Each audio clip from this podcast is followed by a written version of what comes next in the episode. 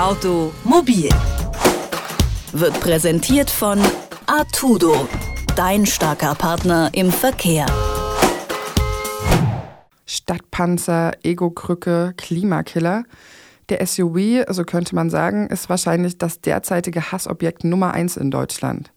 Auf der anderen Seite zeigen die Verkaufszahlen einen ganz anderen Trend. In keiner anderen Fahrzeugklasse ist die Nachfrage derzeit höher. Aber wieso polarisiert der SUV dermaßen stark?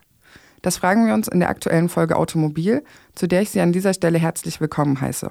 Die Frage lautet also, welche psychologischen Mechanismen stecken eigentlich hinter der SUV-Debatte? Und um die zu beantworten, spreche ich mit Jens Schade. Er ist Verkehrspsychologe und wissenschaftlicher Mitarbeiter an der TU Dresden. Hallo, Herr Schade. Guten Tag. SUV-Fahrer werden beschimpft, es gibt Fälle von Vandalismus und wie wir schon gesagt haben, auf der anderen Seite steigen aber die Verkaufszahlen. Was ist da los? Kann man das psychologisch erklären, wieso der SUV derartige Emotionen hervorruft?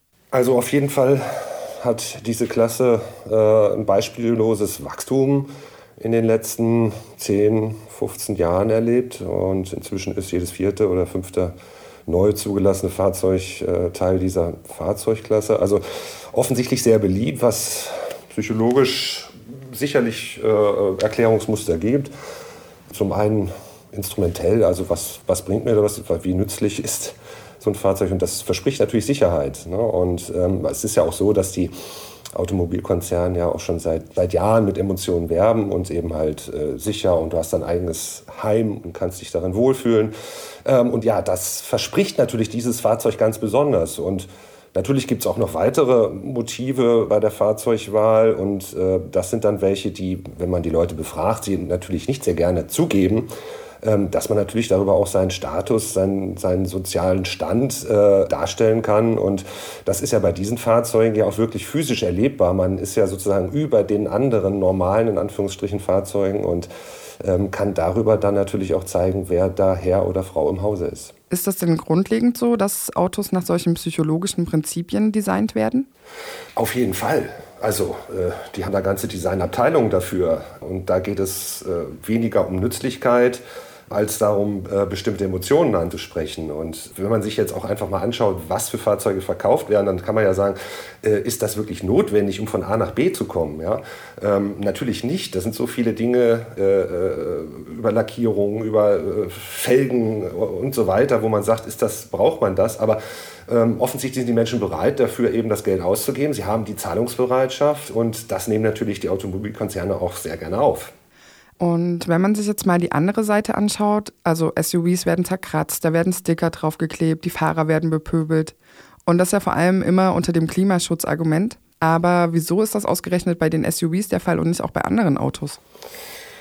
Also, ähm, da gibt es jetzt jenseits der aktuellen Fridays for Future Bewegung insgesamt natürlich auch einen Paradigmenwechsel, auch in der Verkehrsplanung. Da gibt es ein Umdenken in den Städten was ein längerer Prozess ist und der natürlich auch viel langsamer verläuft hin äh, zu den sogenannten schwächeren Verkehrsteilnehmern. Ne? Wir haben ja sozusagen die, die letzten 50 Jahre, äh, sozusagen war ja ein Großteil der Entwicklung der Verkehrsinfrastruktur eben alles bezogen auf das Auto. Das hatte absolute Priorität.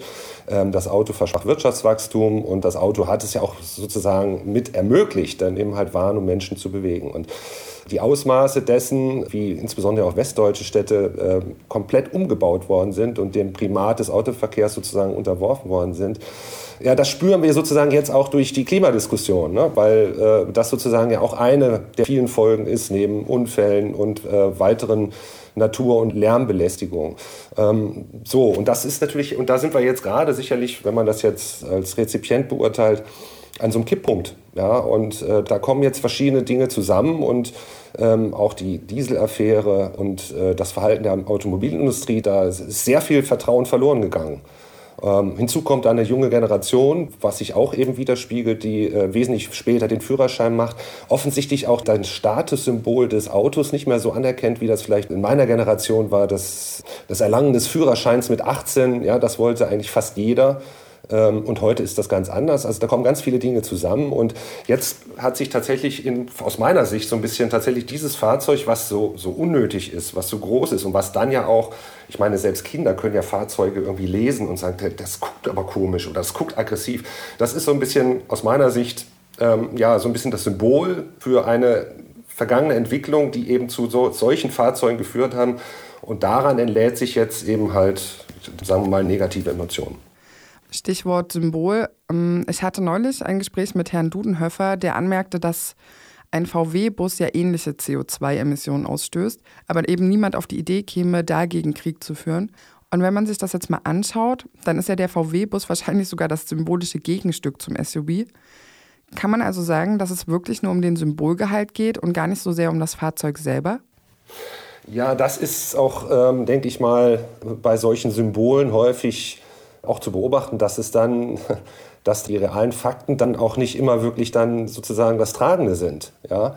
Ähm, letztendlich sind diese Fahrzeuge mit ihrer Masse heute wesentlich effizienter und sauberer als viel kleinere Autos von, von vor 20 Jahren. Auf der anderen Seite ist aber der VW-Bus etwas, der uns jetzt seit 30, 40 Jahren begleitet. Prinzipiell gilt das für dieses Fahrzeug in, in, den meisten Fällen ja auch, denn die meisten oder viele, die dieses Fahrzeug fahren, nutzen ja sozusagen die, die Größe des Fahrzeugs ja nur in den wenigsten Fällen. Und äh, von daher könnte man das sozusagen genauso mit einbeziehen. Aber dieses SUV, diese Klasse, die vereinigt offensichtlich all diese Emotionen. Okay, dann zu guter Letzt, wie schätzen Sie denn die Chancen ein, dass das Kriegsbeil begraben wird?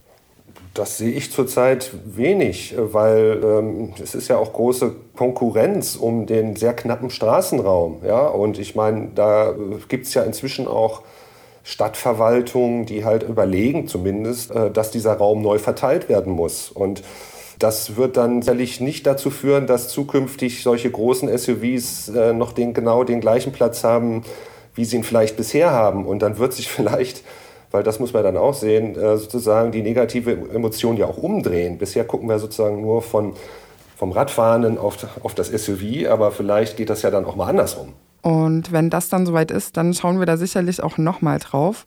Jens Schade war das. Er ist Verkehrspsychologe und wissenschaftlicher Mitarbeiter an der TU Dresden. Und er hat mit mir über die psychologischen Mechanismen hinter der SUV-Debatte gesprochen. Vielen Dank, Herr Schade. Ich danke Ihnen. Automobil wird präsentiert von Artudo, dein starker Partner im Verkehr.